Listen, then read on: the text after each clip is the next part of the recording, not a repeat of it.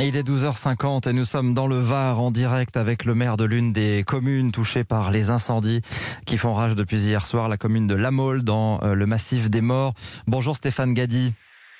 Bonjour. Quelle est la situation à la mi-journée sur votre commune et dans les environs?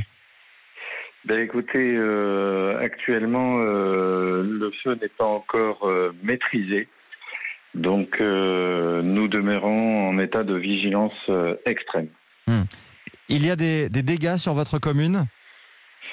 Ah oui, nous avons des dégâts euh, absolument considérables. De nombreuses habitations ont été détruites par les flammes. Euh, euh, beaucoup de vignes également, des massifs forestiers. Non, c'est une vraie catastrophe.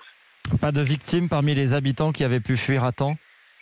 Heureusement non, nous ne déplorons pour l'instant aucune victime, aucun disparu et ma connaissance, euh, trois personnes blessées uniquement, selon les derniers éléments qui m'ont été communiqués. Racontez-nous la nuit que, que, vous avez vécue, parce que toutes ces évacuations dont on a parlé tout à l'heure se sont faites vraiment au, cœur de, la nuit.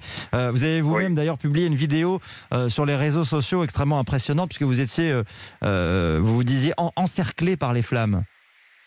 Exactement, euh, ça a commencé à 20h où j'ai été contacté par une mère de famille qui était euh, avec son enfant et son oncle euh, enfermés dans leur habitation en plein cœur du massif des morts sur la commune de La Molle. Et donc elle était effrayée puisqu'elle voyait le ciel rouge menacé au loin. Et donc j'ai pris la décision avec mon comité communal des feux de forêt d'aller à la rencontre de ces gens-là pour les secourir. Et lorsque nous sommes arrivés, eh bien, euh, le feu s'était propagé à une telle vitesse et d'une telle intensité qu'on s'est retrouvé littéralement encerclé.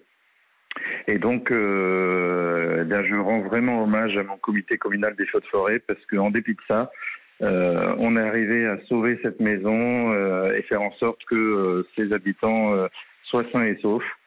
Euh, alors même que le feu était d'une telle intensité que les services de pompiers ne pouvaient pas accéder pour nous exfiltrer.